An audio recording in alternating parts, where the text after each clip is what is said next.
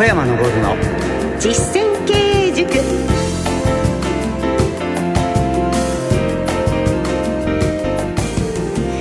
ご機嫌いかがでしょうか？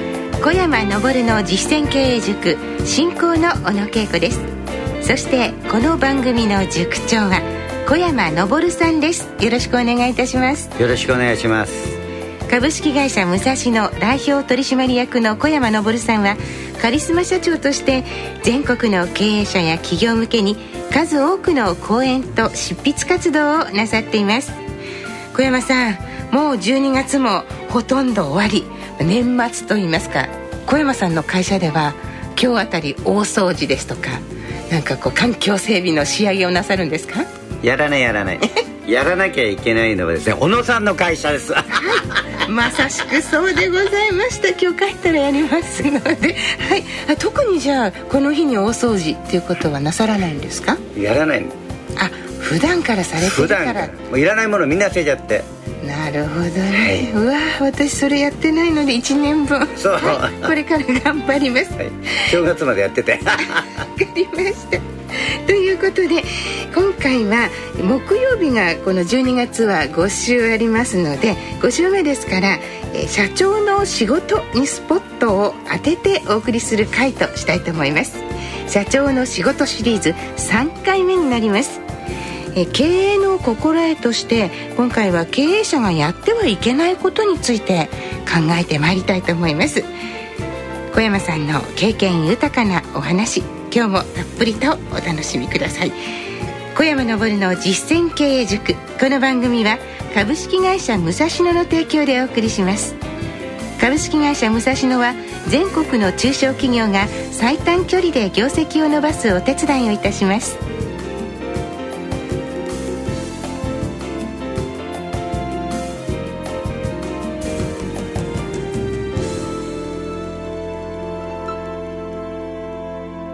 小山昇の実践経営塾。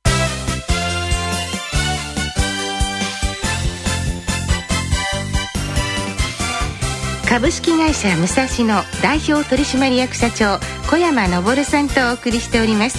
小山昇の実践経営塾では経営者をサポートするお話特に中小企業の経営者の皆様に役立てていただけるようなお話をお届けしております。今回は社長の仕事シリーズ3回目となります。経営の心得として経営者がやってはいけないことについてお話を進めてまいります。小山さんよろしくお願いいたします。よろしくお願いします。ね小野さんも経営者ですよね。そうです。どんなことやっちゃいけないですかね。経営者がやっちゃいけないこと小山さんにじっくりと教えていただきたいと思いますが、はい、まず最初経営者がやってはいけないことそれはですね、はい、自分が守れないルールを作らない一番ね、あの、私が指導してて、みんなですね、良いことをやろうとか、あ、これいいからってやるんです。でもですね、そのことは実力がないとできないの。ね、例えば経営学書ってね、厚く作ったりあ、人間がペラペラなのに 厚く作ってどうするんやって。まあでも、確かに立派な大会社の成功例を真似して、いきなりやるのはそうです、ね、ですからね、例えば、1キロって言いますよね。ええ。1キロから、うんと、1円とで0、3つですよね。それから1000円と100万円っていうと、まあ、03つ違うでしょ、はい、人間ってね03つ違うと考えられない、考えられないんですしねですから、あんまり大きいとことか勉強してもダメなの。と同じように、はい、大きな会社のね、何十万人とか何万人もいる会社のことを、小野さんの会社でやってもダメだから。そもそも自分ができないですもんね。そう。だから、ゼロ1個ぐらいの上の会社のやつを真似して、会社のルールにするといいんですよ。なるほど。そうすると、経営者も守れるルールを作ることができる。そう。ですからこのラジオを聞いてる中小企業は、えー、従業員500人でこれですからゼロが3つじゃなくて2つでしょ、はい、例えば5人の人ら2つ違うだけで、ね。え50人の会社だったらゼロ1個でしょ、だから聞いてて役に立つんですよ。わかりました。そうですね。立派なね、なんか啓発書とか読んで、経営ノウハウ、真似してもなんかうまくいかないはずですね。はい。わかりました。では、えー、続いての経営者がやってはいけないこと何でしょうか？それはね社員が社長の言うことを聞くとは思ってはいけない。えー、でも聞かないと困りますもんね。えそんなことない。え？ね、はい。社員の人は自分が中心で基本的に楽して高い給料をもらいたいと思ってます。まあ、人間でしたら、その気持ちは、ね？はい。だから自分の都合の悪いことはやらない。はい。で仕事も「それでは小野さんお願いします」って言うと「はい」って言うのね、はい。で聞こえたであって、やると言ってないんではいと言っただけ。だけ。厳しいだって本当なんだもん。ですから信用しちゃいけないの。はい。そこで一つのことを言ったらばその人ができるまで言い続けるやり続ける粘り続けないとダメなるほどね。社長の振る舞いの問題なわけですね。そうです。社長に問題があります。はい、はい。言い続けるということですね。わ、はい。はい。かりました、えーそれでは続いてのやってはいけないこと何でしょうか？人は信用しても仕事を信用しないこれそういえば前にもおっしゃってましたけど、仕事を信用しないってどういうこと例えですか？ばね私経理にこう出張生産とかしますよね、はい。そうするとね社長がやったから大丈夫と思うじゃないですか、ん。社長がやったから一番危ない。ですから経理の担当者変わってるとねあの出張生産ってあえて間違えて出すのそして間違ってますよって言ったらあ正しいんですよ。ところがね社長が間違ってるのに何も言わないのはおかしいでしょ。ええ。だからそれとできるってこととできたってことは違うんです。できるとできたが違う。違う。で、一番大事なのは、ええ。ね、例えばアナウンスができるなとみんな思ってるじゃん、新人の人は。ええ。でもね、上手にできた。ああはい。時間の中にピタッと収めるってできそうでできないんですよ。確かにそうかもしれない、はい。逆もありますしね。あできるとできたが違う、はい。人は信用しても仕事を信用するな信と。なるほどね。それがまた改善につながはいるという感じですね、そして続いてのやってはいけないことは何でしょうか？それはですね、えー社員を叱らない。人を叱らない。え叱っちゃダメですか？その本人を叱らない、うんということは要するに、おバカ、嘘のろと言って叱っちゃいけない。な何を叱るかというと、ええことを叱る。出来事をです、ね、できることね。ビールを買ってこいって酒を買ってきたら、酒とビールは違うんだ。っていうことを、ことを叱ること。日本酒とビールを間違えちゃったという時ですねそうです。ね。こればっか嘘のろって抽象的なんです。だから多くの会社が暗いのは、抽象的なことで叱ってるわけ。あああなたはそもそもそうスタンスですねねえ。ええグズでって何がグズですか具体的にグズだったら、ね、5分でできるところをね、7分かかったからグズって言えば分かりやすいでしょ。そうですね、はい。例題がビールかお酒っていうのにはちょっと小山さんらしさをそうです 感じましたそれでは経営者がやってはいけないこと、はい。儲かる会社を作りたいと思わない。えー何を作ればいいんでしょうか？潰れないことが大切。そっちですねそう。潰れなければ、私の場合は、ね、儲かるっていうのは、本を、えーね、儲かるって書いた方が、本売れるじゃないですか。ええ潰れないっていうのは、ね、今の時世だから潰れない方がって、地震以降は潰れないっていうタイトル入れしましたけども、ええはい。潰れないで生き延びてると、なんかの表紙にまた良くなるから。確かに上ばっかり見てこう悪い方を意外と放っておいていざなってあわあわあわっていう感じは私はとてもよくわかるんですがはいそれでは続いて経営者がやってはいけないこと何でしょう、もう大丈夫だとか、うちの会社は安泰だと思わないこと。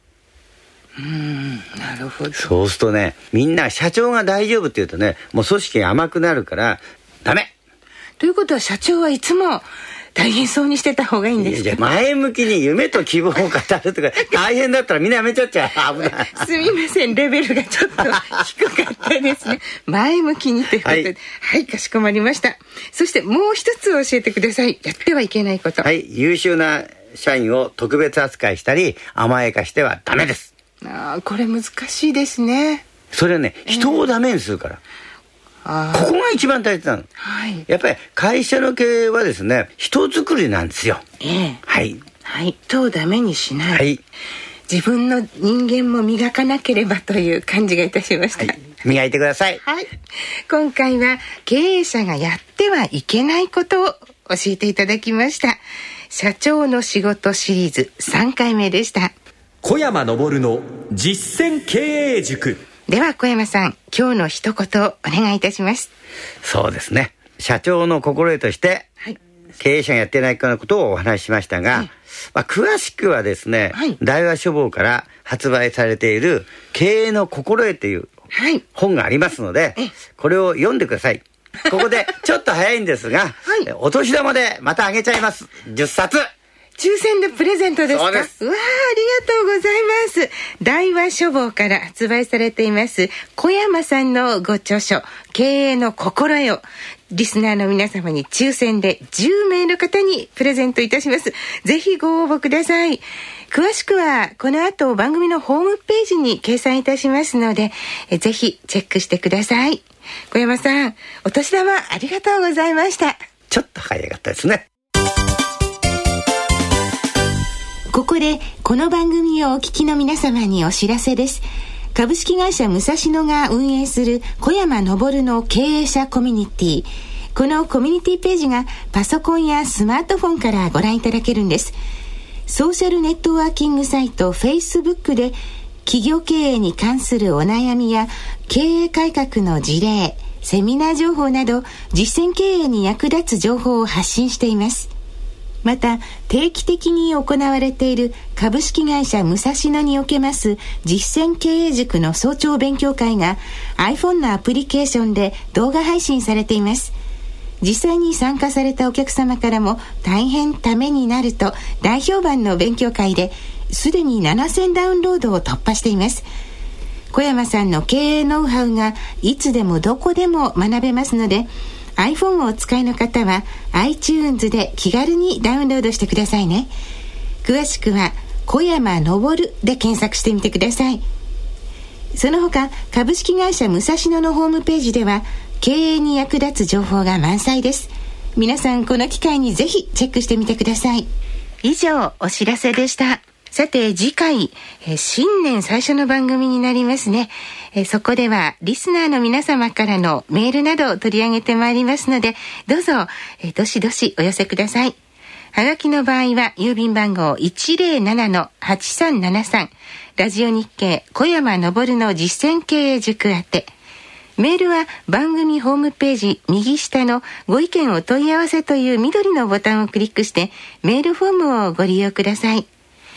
また番組のツイッターもございます。アカウントは小山ラジオです。ぜひこちらにも書き込みお願いいたします。さて最後にこの番組の聞き方をご紹介しておきます。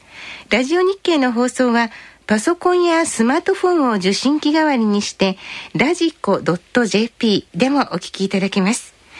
また放送の翌日には番組を丸ごとポッドキャストとオンデマンドに配信しています。ぜひ引き続きお楽しみください。さて、そろそろお別れです。この番組も今年最後ですから、小山さん、今年はどんな年でしたか？そうですね。うちのサルタに騙されて、まさかラジオをやると思わなかったんですけど、まあ、楽しくやっております。楽しかった年です。はい。では、そろそろお別れです。株式会社武蔵野代表取締役社長の小山昇さんとお送りしてまいりました。ありがとうございました。ありがとうございます。お相手は小野恵子でした。小山昇の実践経営塾。この番組は株式会社武蔵野の提供でお送りしました。どうぞ皆様良いお年をお迎えください。